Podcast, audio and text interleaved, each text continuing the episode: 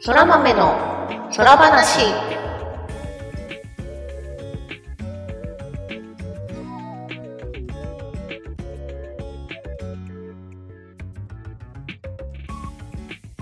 そら豆の空話第92回をお聞きの皆様、空日はグミグミです。空日はターニャです。空豆の空話はゲームが大好きという共通点を持ったターニャとグミグミによる雑談配信です。ゲームや趣味の話など多岐にわたってお送りしていきます。はい、というわけでですね、先週はちょっと私の方が、あの、体調を崩してしまいまして、体調崩したっていうか、例の予防接種を。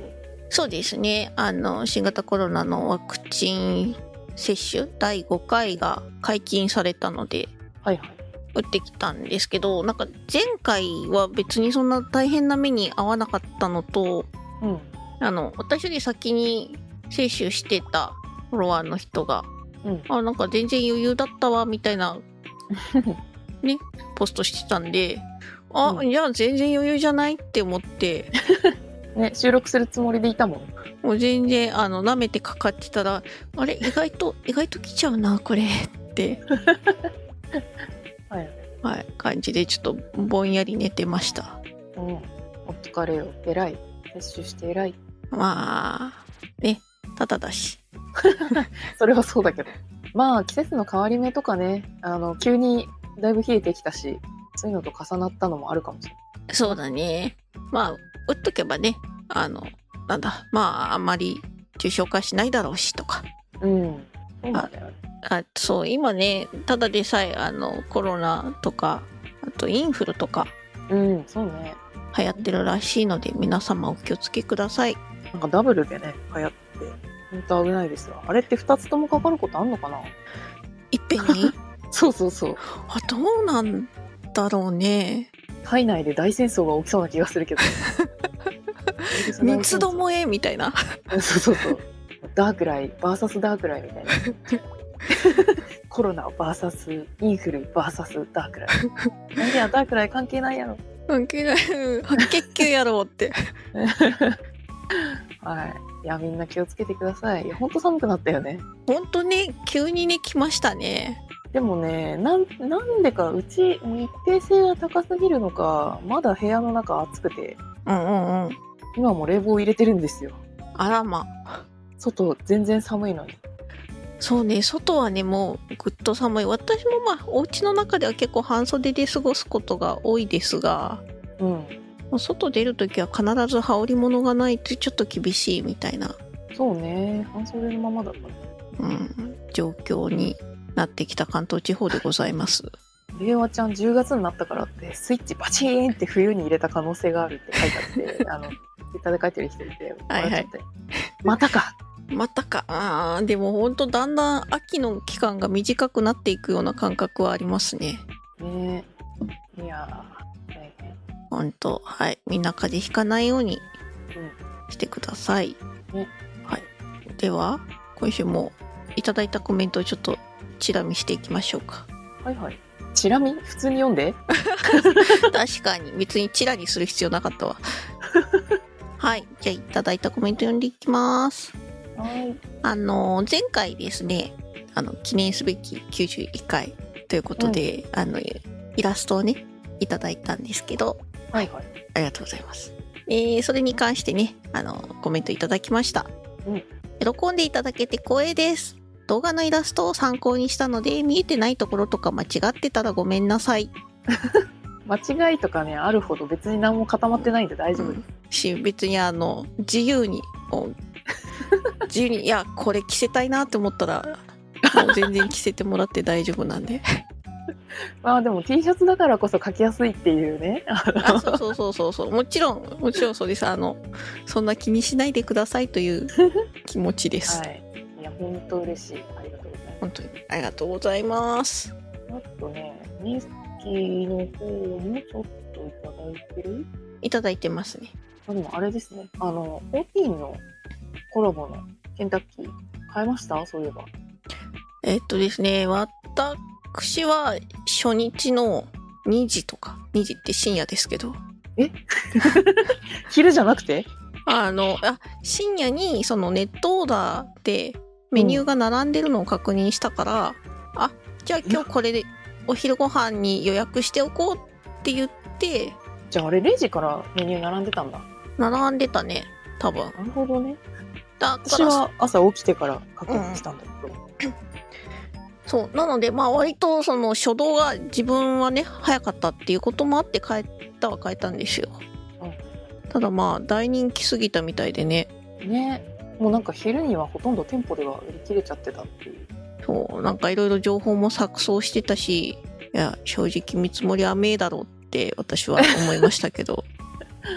ああね1日の限定数あって何日分かねやってくれた方がまだ良かったかもねそうだ初ね日で全部出ちゃいましたまだ期間全然予告されてた期間全然あるけど終わりいつになるとは書いてなかったけどね書いてないしいやそれしかも再販はないっていう話が出たりとか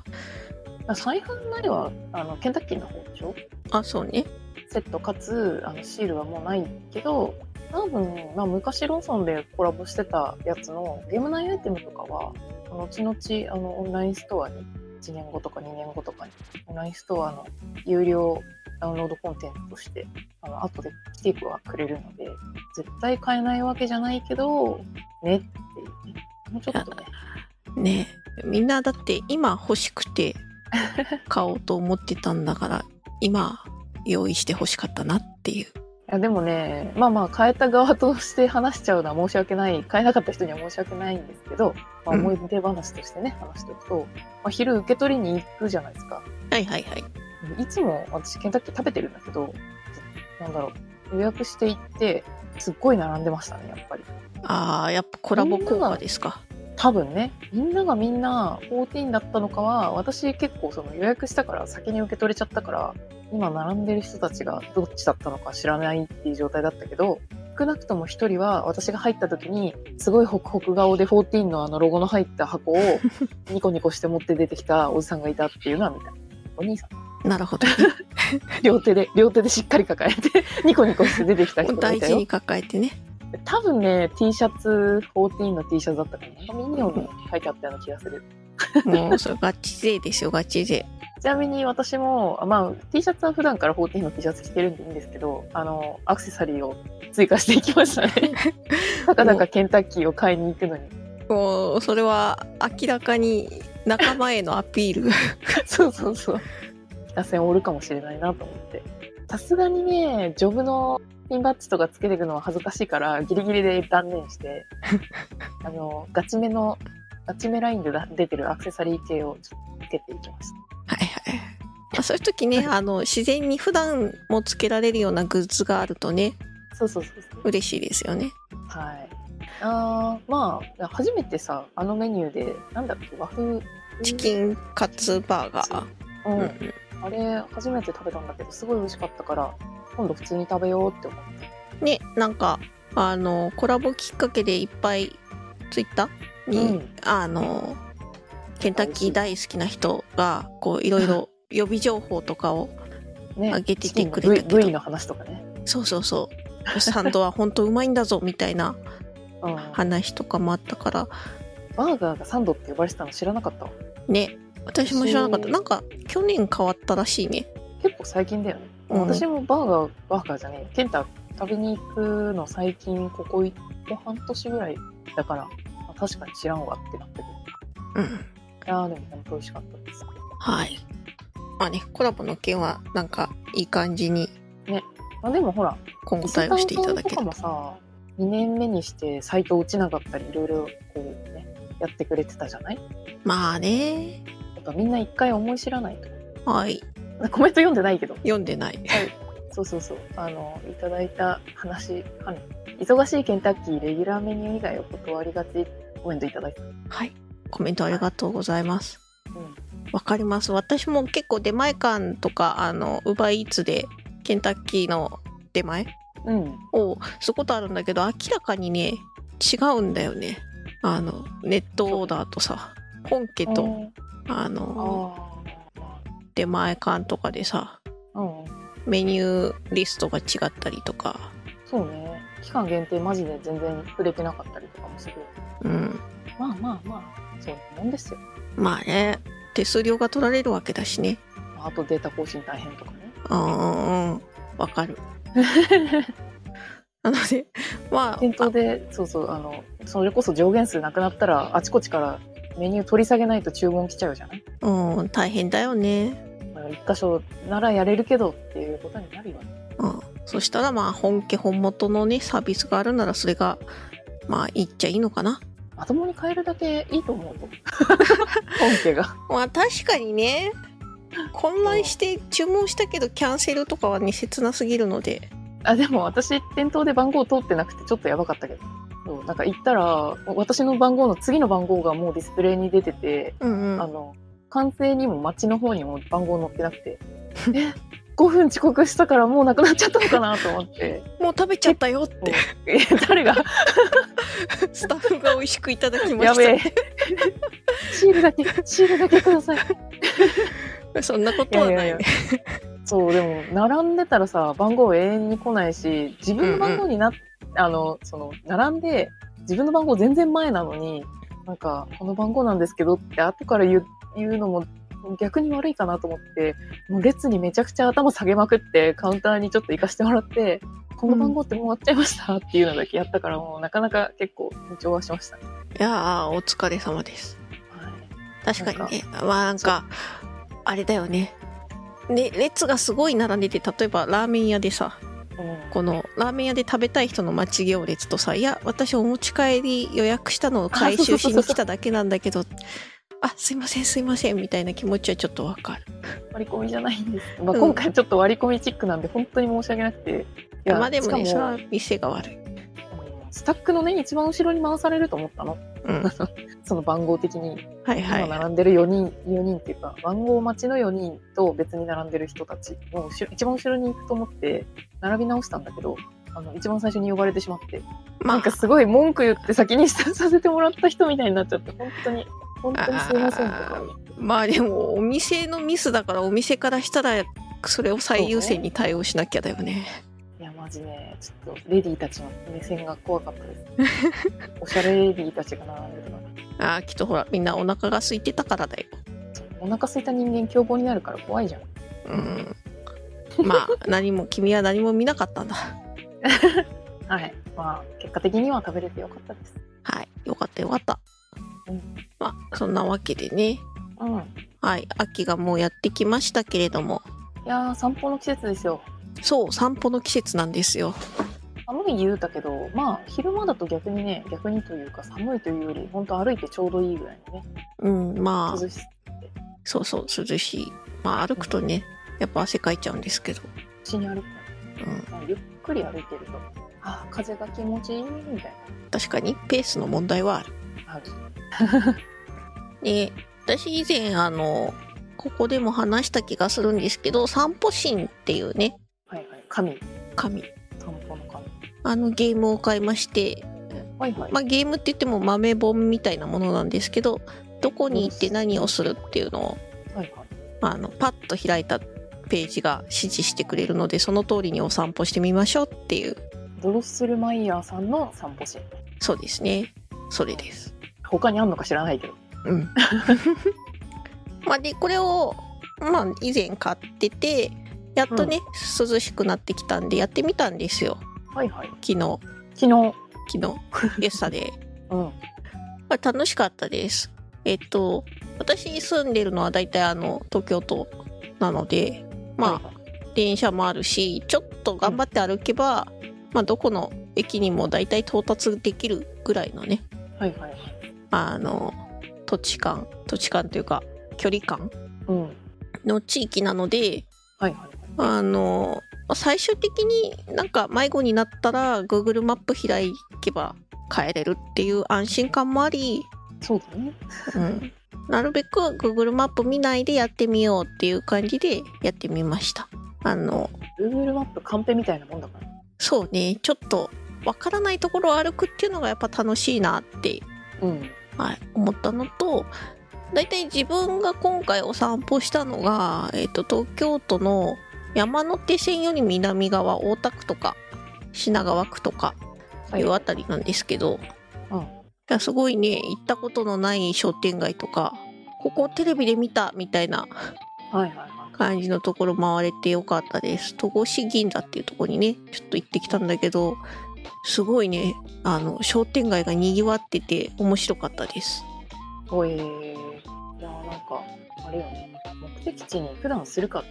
あんまりしないというか、まあ、なんかテレビで話題とかになってこの店みたいなのあれば行くかもしれないけど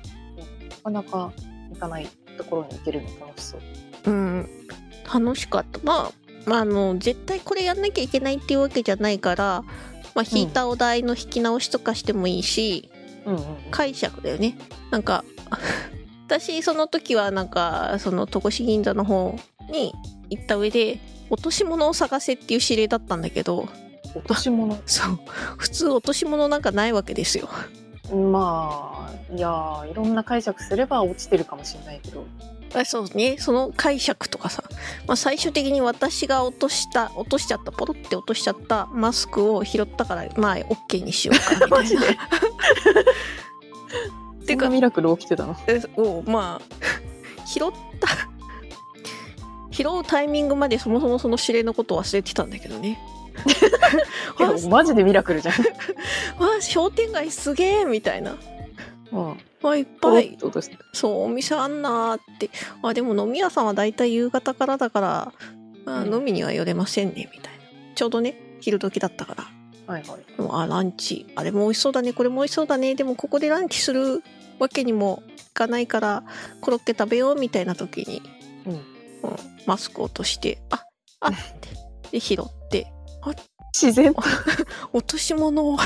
拾った自分のだけどそう自分自分で落として自分で拾ってるけどまあこれでいいでしょうみたいなそういう緩さで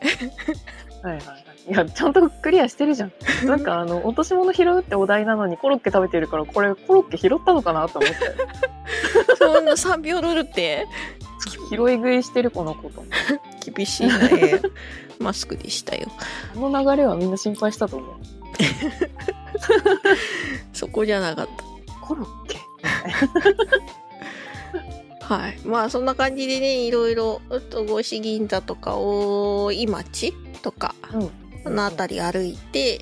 きました、まあ、これね普通に面白かったんで、まあ、あまり大人数でやるっていう感じではないゲームだけどそうねなんかふわっとわーっとまあお散歩が好きなお友達とかと一緒に遊んでみるのはでも楽しいかなって思ったんでまた引き続きうん遊んでいきたいと思います。いいですねはい散歩といえば散歩といえばというか散歩心といえばあの前回も前回前回だちょっと話したあの散歩する女の子っていう漫画の中ではいはいあの2巻に出てきて女の子たちが楽しんで遊んでいる情景もあるのであとその漫画自体もこう散歩のネタが結構いろいろ詰まってるんでなんだろう毎日の散歩にマンネリ化を考え感じている人たちは散歩しんなり散歩する女の子を読むなりするといいんじゃないでしょうか。ね、良さそうだよね。この散歩する女の子、ツイッターでアカウントもあるし。うん、そうそうそう結構ねあのハッシュタグにその漫画が載ってるんじゃなくて読んだ人たちが実施した散歩のね話が集まってて楽しいでああ、人の散歩が見えるってことす。そうそうそうそういいね。 人の散歩が見えるってすごい、うんまあ、あと今日なんかたまたま見つけたんだけど見つけたっていうか流れてきたんだけどアウトドア般若心経っていうウェブアプリ作った人がいてうんうん。アウトドア般若心経はいなんかあの般若心経の文字がいっぱいあるじゃないですかはい、漢字がいっぱいありますね。 270文字ぐらい、うんうん。文字かあの文字一つ一つを歩いて見つけていこうっていう看板とか、表、表札はちょっとずるい か。いやまあいいんじゃないいいのかな。まあなんかそういうので、般若心経の版あったーみたいな。そうそうそうそうっていうので遊んでいくっていうこれあのイラストレーターの三浦淳さんがあの言い出した遊びらしいんですけどほうほうほう。なんであのこのアプリ作った人オリジナルとかじゃなくて三浦淳さんのあのそのネタを着想を得てアプリを作ってみたよっていううんうん。あの一言で言うと「ポケモン GO」の話般若心経バージョンらしいいろんな文字を集めていこうみたいな。確かにねポケモン捕まえる感じでね確かにいいねいやアプリがあるとねあのどの文字を集めたかっていうのも管理しやすそうだし確かに。自分のね、あの、写真のアルバムの中でもね、あっち行ったりこっち行ったりしちゃうから、うん自分で整理すりゃいいんだろうけど、めんどくさい。そう やっぱこういうのはねアプリがあったりすると助かるうん。地図も出してくれるみたいなんですね。あ、ここで見つけたって。うんうんうんうんいいねその場所とさメモとか残せておけたらさうん。あの時ここ行ったなーみたいなのが分かるのいいしあのさっき紹介した散歩シーンは結構そうだな電車とかがあって移動することを前提だったりなんか電車で5駅行った先のところでうんみたいな指令があるから、これねあのうちの実家の方とかの田舎の方にすると5駅って結構遠いからさ そうだね。一日で帰ってこれなくなっちゃう可能性がある。そうそうそれ考えるとあのアウトドア搬入心境はどこ行ってもやれるよね。もっと気軽だよ。そうだね別に車で移動したっていいわけだしねうんうんうんうん。まあ、散歩する女の子のネタの中にもなんか決めた文字探すとかあったような気がするけど、うんうんうんなんかこういうネタがあるといい、あるのはすごい。まあ、このアプリ使わなくて、般若心経ではなくてもよくて、なんかこう、あの、朝活書写っていう書写、あの、展示のね、書き写しの遊びがあるんですけど、はい、まあ、ああはいいう文章ちょっとした文章をもとにその文章のワンフレーズ探しにそこ出てるとかも面白いあー確かに今日は 銀河鉄道の夜で探しましょうとか鉄道はいいけど銀が難しそうだねあーそうだね都内だったら銀河劇場とかあるよああなるほどねとかまあこういう遊びができるわけですようんうん散歩は無限大なんだよ確かにこうやってねマジでね、うんうんあ散歩する女の子の散歩ネタがすごい好きなのでぜひはいちょっとじゃあ読んでみようかな散歩する女の子まあなんかサクッと読めるしうんうんあと一番好きなのはあの物に命を宿す下敷きがねすごい好きであの透明の下敷き買ってきてそこにあの目が動くシールみたいなのあるじゃないですかはいはいはいはい ああの目ずねつ貼り付けられるうんうんうんあれを透明な下敷きの真ん中ら辺にペペって目のように貼ってそれを透かしていろんなものに目をつけるっていうはいはいはいはいはいいいねそうで写真撮るとあなんかね街中の郵便ポストに命が宿ったりとかするいいね面白そう、なんかそのアイドルコンテンツとかでさうん、はなんていうのポラロイドみたいなフレームいはいはいでそれショット的に撮あれるそうそうそうあのキャラクターとで透明なフィルムに書いてあるからそうツーショット的にできるっていうのがあるんだけどうん、ああいう感じでもいいね。そうね。そうそう。っていう遊びがね、ほんと、いくらでも遊べになってなる。確かにいやーこれはちょっとね楽しいですねテーマ付き散歩ねうん。ほんとね、外出るとなんか、もう買う目的とかさ、行く場所とかさ、あとなんか店に入ってちょっとコーヒー飲むとかさ、うんうんそういう目的がないでフラッと行ってそのまま帰ってくると、なんか、何しに行ったんだっけみたいになっちゃうんだけど、 あの何かしら楽しんでくると、私はこれのために外に出たんだと思えていいよなって、確かに良いあとね健康のために。そうだね久しぶりにカメラとかね持ち出してもいいしそうそうそう。はい。というわけで皆さんもね、こうだんだん涼しくなってきたので、お外で歩いてみてはいかがでしょうか。いかがでしょうか。秋っぽい話した気がする。うん、秋だよ。じゃあ、もっと秋っぽい話していこうか。お おなんか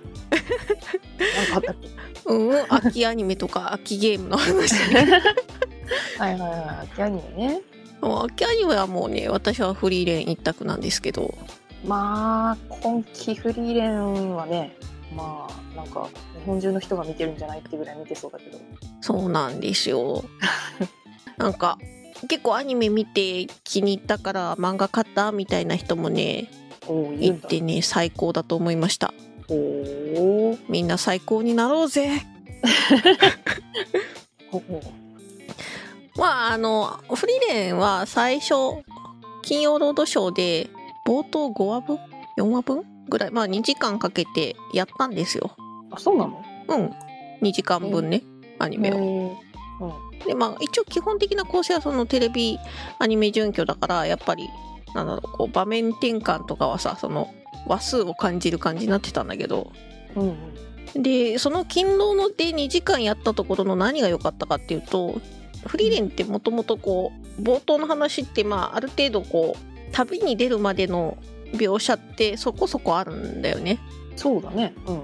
そうなんで北の地を目指すかとかうんうんでそこまでの話をやらないとそもそもフリーレンたちは何のためにあの旅してるんだっけっていうのがはっきりしないしうん漫画だとあんまり気にならないんだけどアニメ見てるとやっぱこの丁寧に描写してるからこうあの多分初見の人が1話だけ見たんじゃでっていう感じになっちゃううん そうだねんだけどそういう意味ではなんか2時間でまとめてあの旅に出る目的のところまで描いたのでそこがね最高でした。まあそれを聞きながらなんでフリーレンたち北に向かってんだっけって私は今思っている もう忘れてるそれはちょっとはい後で一回読み直しないと読み直してもらって あれそういえばそうだなって大体その勤労で、えー、と1巻分ぐらいかな1巻とちょっとぐらいを、はいやってますへえ最近そんななんかやり方もあるんですねねあるんだねまあそれはもう小学館がめっちゃくちゃ気合い入れてるんだとは思うんだけどあーあだとは思うんだけどまあそういう風にあの取り扱ってもらえてねなんと幸せなアニメだということかっていうーうん感じではい面白いのでぜひもしまだ見てないよっていう人がいたら見てみてほしいなと思いましたはいあとこれはさっきねたあの始まる前にタニャンとも話してたんですけどこれ夏アニメだったんですけどうんやっぱりねあの食べ物の秋食欲の秋っていうことでね百姓貴族ねあそうねそうまああの私はテレビじゃなくて YouTube の MX か MX の公式チャンネルのアーカイブで毎週金曜日に配信されるから土曜日に見てたんだけどもうんうんう本当はポケモン見ててなんかついでに百鳥貴族が出てきたからポケモンと百鳥貴族だけアーカイブで見てたっていううんうんはい、そんなんで見てました。その百姓貴族は今週で最終回かな。そうだねちょうど、まあ、夏アニメとして終わるタイミングぐらいうんうんうん。そう。全12話。あの、5分ぐらいのアニメ、超短いアニメ。あ古墳アニメはね見やすくていいですよねまあそうね。まあでも、なんだろう、原作、うん百姓貴族は私実は漫画漫画版は買ってなくて、うんうんうん噂だけ聞いてるタイプの人だったので、なるほどてか荒川先生なら面白くはないわけないだろうと思って思って読んでないっていうひどい読者なんですまあいねやーそういやでもね原作漫画に思い入れがあったりとかあの公開前にねなんだろう声優さんのインタビューとかどれだけ力入れてアニメ化したのかみたいなインタビュー記事読んじゃダメだなと思った あの、まあ、私すごい好きな猫漫画があるんだけどそれがやっぱ5分アニメになった時になんか別にこんなにやんなくてよかったなってちょっと アニメ化がっかりしたのが1個あったのでなるほどそれはねあの事前に声優さんがどれだけ頑張って猫の声をやったかとかはいはい家で飼ってる猫ちゃんとなんか対話してとか あの猫らしさを全力で出すように頑張りましたねうんうんインタビューとかあとその漫画の優しい雰囲気を出すように作画頑張りましたみたいな全面インタビューを大量に読み込んでしまったせいでまあ5分だけ見た時になんかそのなんだ5分の短さっていうので消化しきれなくてあのってことがあるのであのこういうねライトのアニメに過度な期待をしちゃい けないそうすると楽しめるあーまあそういうのはあるかもしれないね心の持ちようでいかんともなるいやかもしれない最近本当にそのなんか期待させるコンテンツめちゃくちゃ多くてさアニメも始まる前にあっちこっちで特集組まれるしまあね話題にしたいからね配給会社もその自分たちの持ってる YouTube とかでその声優さんのインタビューとかね、まあはいはい食族もやってるんですよおとん役の千葉茂さんとおかん役のクジラさんの対談インタビューとかうんうんあと荒川先生役の声優さんと石井さん役の声優さんのインタビューとかなんか好きな野菜は何ですかみたいなやつとかいうのやってるんだけどいやーまあいいよ楽しめる人がいるのはもちろんそうなんだけど私はああいうの見ちゃダメだなってあのアニメより先になるほどね、まあ、まずメインのコンテンツを初見で味わってからそうね。あの、やっぱ期待値コントロール、自分の中の期待値コントロールって大事だな。うーん、はい。まあ、逆にそれを自分でもう自覚したってことは今後なんだろうこう見やすくていいかもねそうね。まあ、あの、原作に思い入れがあればあるほど、やっぱりアニメでこれは違うとか、あ、これは最高とか、なんか、ね基準ができちゃうわけですけど。うんね。いや、インタビューはまた別っていう。原作への期待と別で、インタビューとか見ちゃうのは、さらに良くないなっていうのが はいでしたはい。無理連以外、なんかやってるんです、なんかやってるってすごい雑なあ れです。そうそうだね秋アニメはなんかやってるんだけどやってないわけないんだけど。そうでも最初ねなんかそのアニメはなかなかなんていうのかな毎シーズン毎シーズン見るっていう習慣が持てなくて本当に気に入ってる、気になってる作品だけ見るっていう感じで今回久しぶりに秋でフリーレン見るんだけど、はいはい。まあ、そでフリーレン見るっていうことはあの他の作品も見る実は機会が生まれるんだよね私いつもあのナスネで録画して PS5 のそのトルネで再生して、テレビの録画を見てるんだけどアプリを起動するとさうん。ちょうど他にも毎シーズン録画だけはしてて気になるのはあはあはまあき録画だけして最終的に見ずに消すとかいうこともまああるんですけどあ。はい、ありますね。はい、なんだけどまあ1個見るとじゃあついでだからこの作品も見とくかって見て面白かったら継続して視聴っていううん。機会が発生するんですね。でその中でまあじゃあ今回これ見てみようかなってちょっと思ってるのは、 えっとねあれですね「ティアムーン帝国物語」断頭台から始まる姫の転生逆転ストーリーっていうまあよくある、はい、転生ものこれね漫画を1冊2冊ぐらいしか読んでないんだけどはあそれなりに面白かったんでおいもう一回見てみようかなって思ってまだ見てないです見てないんかい。見てないです 子供の頃ってさ、月曜から金曜までは、土曜と日曜もあるけど、あの、毎日同じ時間に違うアニメをさ、しかも0時始まりと30分始まりとかだった。あ、0, 0時じゃない、0分始まりと30分始まりから、2本連続で見てたりとかしてたけどさ、うんうん今なんか1本のアニメ見て違うのもう1本見てでまた翌週最初の1本見てってこう入れ子になっていくのがダメになっちゃって、うんうんうんおじいちゃんだなって つ続いてないと話分かんなくなっちゃうみたいなああそういうことあれだよ水戸黄門方式で1話完結になってないと話が分からなくなるタイプのおじいちゃんになっちゃったから。あいやまあそこまで深刻じゃないんだけどなんかそういうのもあって、なんだろうなすごい軽いやつはいいんだけどね軽いのはいいんだけどしっかりストーリーがあって続いてもうなんか超転結が超転結が1話の中にあるんじゃなくてその全体の中であるみたいあはいはいはい連ドラかあうのん単発2時間ものかみたいななねそう連ドラ方式だとやっぱね続けてみないとなんかこ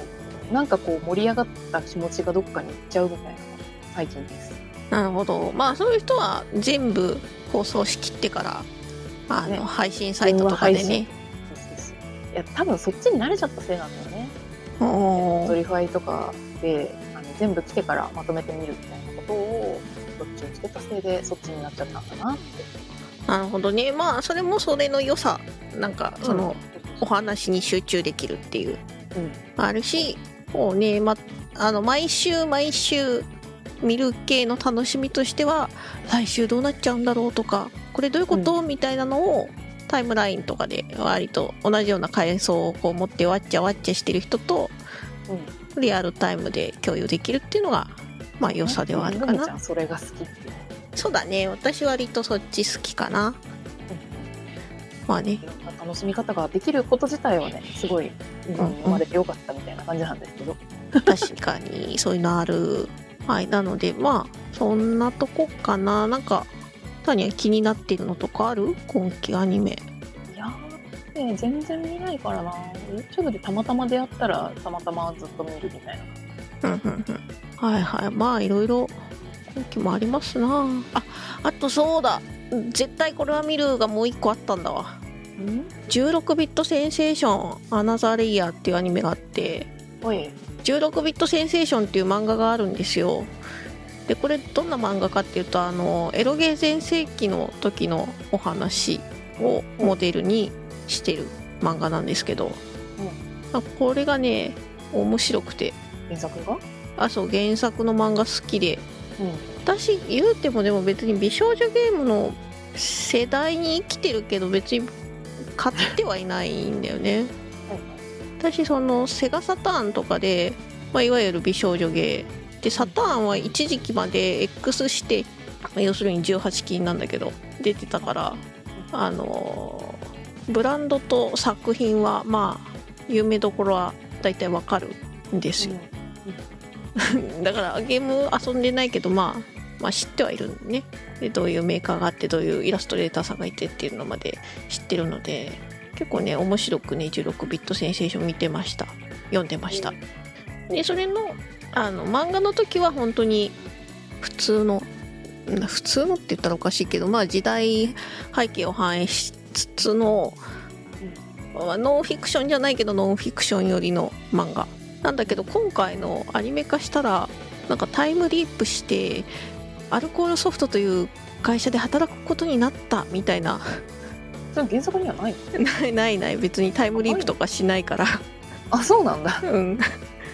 なので、あ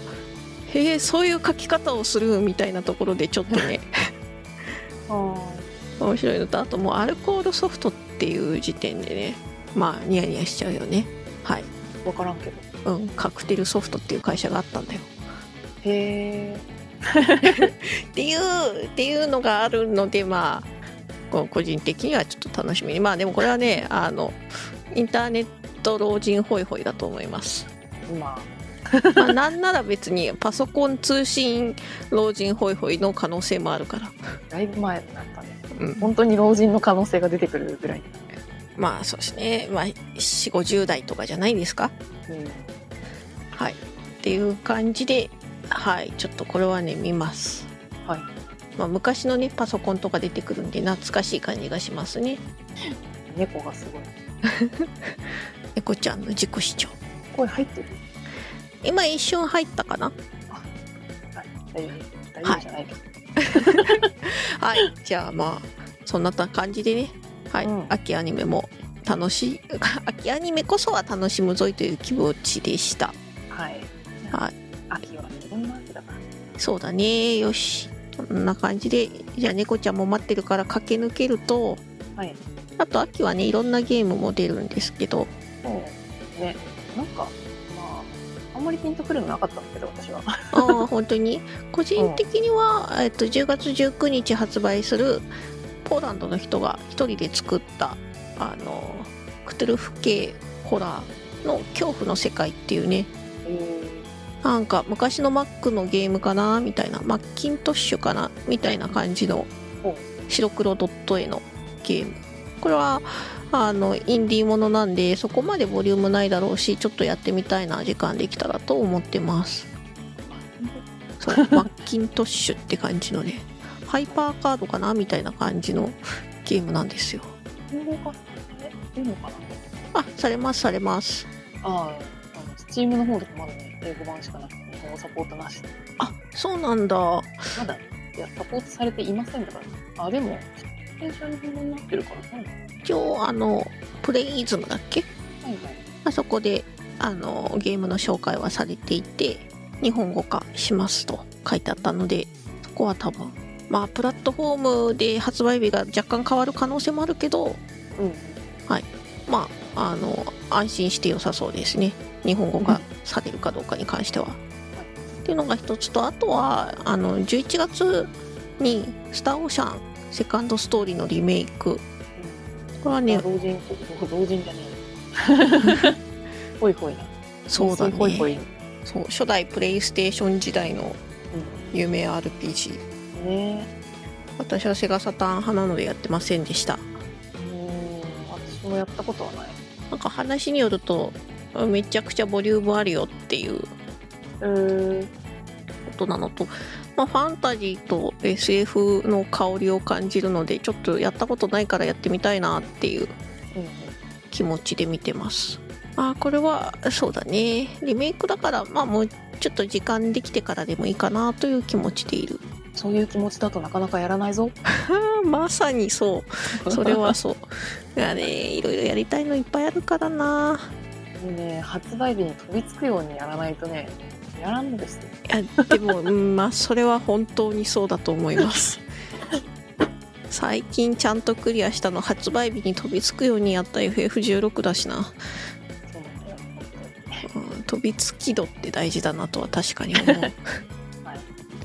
秋、秋ゲあえまあ、あとねもう一つねあのこれはね遊ぶ人しか遊ばないんだけど昔ねガールズモードっていうあのはい着せ替えを楽しむゲームが DS であったんですよねーム。うんうんうん。女の子向けゲームとしてあったね。でそれのまあ系譜みたいな感じでファッションドリーマーっていうのが出るんですわうーんちなみに開発会社は新ソフィアっていうところでガールズモードもファッションドリーマーもそこは開発会社は一緒パブリッシャーがちょっと違うみたいだけどおえーなのでまあガールズモードの系譜と言ってもよかろうなのではと思いつつ見ててあと新ソフィアってね全然あのあれなんですけどあれですねキンプリとかうん。あのープリマジとかああいう系のほう。あそこでねあの CG の監修してたりあの昔そのスーパーマーケットとかで並んでたああいうファッション着せ替え系のゲームうんうん。の開発してたところなんでまあなんというか信頼感がある個人的に 信頼どうどういう信頼なんかこう着せ替え芸に対する信頼ああキャラのモデルの作り方とかジャンルファッションコミュニケーションえね、今回はなんかなんていうのかななんかバズりを目的にしてんのかなゲーム内のーそうねマイブランドを世界にバズらせようあそうそうそうそんな感じでこうお店に並べる洋服を選んだりとかこういうのをすお客さんに勧めたりとかするゲームだったという記憶があるのでガールズモードがはいはいまあなんか自分が好きな自分だったらこんな服飾系ブランド作りたいっていう夢を叶えられるというあ あなるほどねそうそうそうわあわあわあわあうんはいやってみると結構楽しいんだけどね、はいあのあれですよミラプリとかこういろいろ楽しみたい人には結構向く感じの世界はね楽 しいそうゲームなのでこれはなんかこう隙間時間にちょこちょこと遊びたいなって思いつつはいリストアップしました、そんな秋ゲームがあったり FF14 は6.5のパッチが出て楽しんだりしてますねねいやー6.5も良かったですよメインやりますメインね最高でしたねなんか14のあのなんだろう過去のメイン、まあ、ブレンとかうん僕とか、まあ、ああいう、まあ、争点とかねあの一回区切りのついた話のその後のもういもう一区切りというかあの持ってくるのいいよねなりますねそうだね6.0で話が一区切りしてまた6.1からちょっとしたお話がも盛り上がってでもそれも6.5である程度落ち着いてそうそれに 5.x のなんかこうその後が出てきてるのがよかったこれで7.0に続けるんだなみたいなうんまあそうだねそれは本当にそうあの点5はねいつもそうであのストーリーを終わらせて次の拡張の導入がね描かれるから そう7.0はね冒険者の夏休みらしいんでそうだね楽しそうだなって言われてたしうん、あでも本当そういう意味でね6.5までやってもうなんかああ落ち着いたなっていうああまあてかなんだかんだまた世界の危機だっそうだねマジしてまた世界救っちまったよみたたいなそうそうそうそうそう あれみたいななんか最大級のこう世界やべえみたいのはまあまああれだったけど うんうんなんかあ地味に世界の危機だったねまあ救っちゃいましたけどっていうそこ うそのうそうそうまたねきっと地上では気づかない一般市民の方が多いんでしょうけど、うんいやでもね今回の救い方良かったねああ、よかったね。まあ、あとね、FF4 をプレイしてよかったなと思いました。ああもう4やった人は絶対楽しいでしょいろんなポイントでうん。いやー、ほんと、ほんとよかったよ。 なんかまあこの話はもう多分よくねツイッタートレンドにトレンドとは言わないけどまあ上がってるのでちらっと言っちゃうとあ某ボスキャラのね正面からの顔とか見たことなかったからねまあまあまあ、あそっちね。うん、そうだね。寿司三昧とか言われてま したね。両手広げて。確かに寿司三昧のコメントね、あの、パッチノート朗読会でヨシピーが拾っちゃったから今ああそりゃもう寿司様になっちゃうよまあ、ファミコンのね、あの、なんだろう、まあ4の頃とかもなかなかすごいドット絵でしたけど、ドット絵のラスボスはね、横から描かれてる。 そうそうそうなんか作る方も大変だったらしいよ。正面正面みたいな感じだったらしい。そうだよね横から見てあの形になりつつでも違和感ない正面にしなくちゃいけないっていやでも実際ね、なんかなるほどなって思えるね、ちゃんとうんうん合計でした し。なんかうまいうまいことやったなっていうそうそうそうそう。いやまあ、そんなね、あの、寿司三昧だな、なんだのって言われなかったら、あの、すごい自然に受け入れてしまって、あ、そうだよね、原作に正面とかないよねって気づかなかったかもしれないけど、いんや、よかった。いやよかったもうすごいなんかこう一生懸命取り組んでるんだなっていう感じがそうね、ネトゲが好きでもあるし、ファイナルファンタジーシリーズが好きでもあるし、世の中のゲあらゆるゲームが好きっていう人が本当に集まってくれたなっていう。うん愛を感じるはいまあ、あと、まあ、ボスだけじゃなくて、いろいろ、いろいろ細かいところでも、あの、4の、なんだろうリスペクトというか、うんうバチバチありましんねた。おもう、ちょっとマジで言えない。 あれが過ぎるので言えない。そうですねまあでも本当よかったので6.0クリアした方は6.5までクリアしてほしいですねなんか 5. いくつまでやって中断してる人は6.0は終わらせてくれとか言ってたのに、どんどん延長する。いや延長しちゃうよでもねしちゃうしちゃうな7 6.0から夏休みらしいからね。そうだから夏夏休み前までは。前まではやってほしいか も夏休みやるかどうかはあのあの委そうだねるのでもう来てる6.5の前半、まあ、後半これからその夏休みに入ってくんだけど、うん6.5の前半はマジであの最後に夏休み入るよっていう匂わせで終わるのであのそこまでやっていや夏休みはええわってなったら終わってもいいですねっていう、そうだねえいうんああれがああなってこうだからうんやってほしいんだよ言え ね言え ねええ言えねはいまあそんな感じでねもう FF も楽しんでるし今夜はね初めて初見で24人で行くえレイコドンテンツレイドコンテンツやるぞっていうのもあってねはいエウルゼア12神の真実がついにいやーあれあれってああいうことでしょうみたいなのがねいっぱいあるからねそうねダンジョン入る前の前提前提というか解放クエストでもだいぶ語られてみんなえーってなってそうだけどあのドヤ顔で言いますけどタネさんは大体想像通りでしたやっぱ、まあ、私だけじゃなくていろんなね考察してる人の話を読んだ結果私もそう思うって感じでしたけど、いやーでも本当ちょっと十二神の話もねぜひね今までやってきた人には見てほしいなそうだねという気持ちですあのー、14はマジでそのなんていうのなんだ伏線うんうん過去に伏線があったように新しく作るのうめえなってうんなんかは各メインストーリーもそうなんだけどさあれが伏線だったのかっていろいろ思うんだけど実はその伏線仕込んでた頃には先のことまだ考えてなかったっていううんのが結構たくさんあってだから本当に後付けなんだよねもうそうでもね自然な後付けにしてくるよねそうだからあの時空が歪んで いる誰かタイムリープしてるんじゃないかって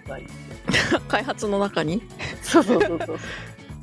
もしかしたらよしかもしれないけどああそうかもしれないうまいなうまく誘導されてるもう12時の話もそうです。なんか、新しく出てきてる情報に、あ、そういうことだったのかってなるけど、そういうことだったから、今回の新しいね、なんかいろんな話とか出てきてるっていう、順番が逆なんだけど、うまいようまいな。さいやも楽しみ楽しみ。ね楽しいというわけではいクリアしてねお話の結末を見ていきたいと思います話の結末とあともうダンジョンのね演奏してみた系のあの動画がだいぶ上がってきてるので早くそれ見たいんですああ新しいね BGM がねいっぱいあるからねそうあのすごいピアノがすごい綺麗なピアノ弾く人がいてほうほフレフさんっていうフレフさんの演奏がすごい好きで毎回楽しみにしてうおーます、はいいいですねじゃあその辺も早く早くクリアして見れるようにいやーマジで今夜楽しみだ 素数素数とかやらされるのかなああそうだね知恵を試されそうだよねお願いだから足し算ぐらいにしといてほしい えー、でももう素数やっちゃってるから素数以上のこと求められるんじゃないの以上わかんないでも素数以上厳しいななんだ全然素数以上って言われて例が自分で出てこないもん微分微分微分はないと思う けどなんとか数とかあるでしょなんかえー、最大公約数とか違う違う最小あの公倍数とかなんかこう数字の並びを表現するとかあるじゃんああ素数しか出てこないんだ なまああとほら数学算数といえば図形問題もありますよあああれ面積を半分にしたりするやつとかあったよねあのフィールド三角形に割ってさどどっちが攻撃するかわかんないみたいな過去にあったじゃんまあなんかある線がピーってフィールドに走ってって3分の1だけ燃えるうーんなんかあったかもはいちょっとねどっちだろう などっちっていうか両方来るかなとかねいやー楽しみだねそのまあ他のねあの十二神の,、まあその問題出してきそうな人は地の神シャリャク様ですけど、うんあの神様もね一体何をやらされるんだか楽しみだねリムレーン様美人だったな美人だったねほんとねうんあれは確かに船の先っちょにつけたくなるわおいなんかそうね神様はねまああの卵が先かひよこが先か神様が先か船の先っぽが先かみたいなそうそう、まあ、でとこはもあるエオルデアのリムさんの船の先っちょについてる女神はリムレーンうんはい いやー本当ね神様の成り立ちの話とかはまあもちろんファンタジーなんですいいよねいいよねし本当にこれはもう言えないけど神様たちがあれだったとかこれだったとかうーとかうーとかがねうわーですよ、そうだね わあ私はだからうん、いやーねあーでも夏休みだからななんだよ な7.0は急に夏休み夏休みだからなあーもうなんかもうちょっとこれは収録した後にターニャンと話そうあーはい、はいというわけでじゃあ今日はここまでにしましょはい、それではまた次回ダーニャとうグミグミでしたまたねまたねー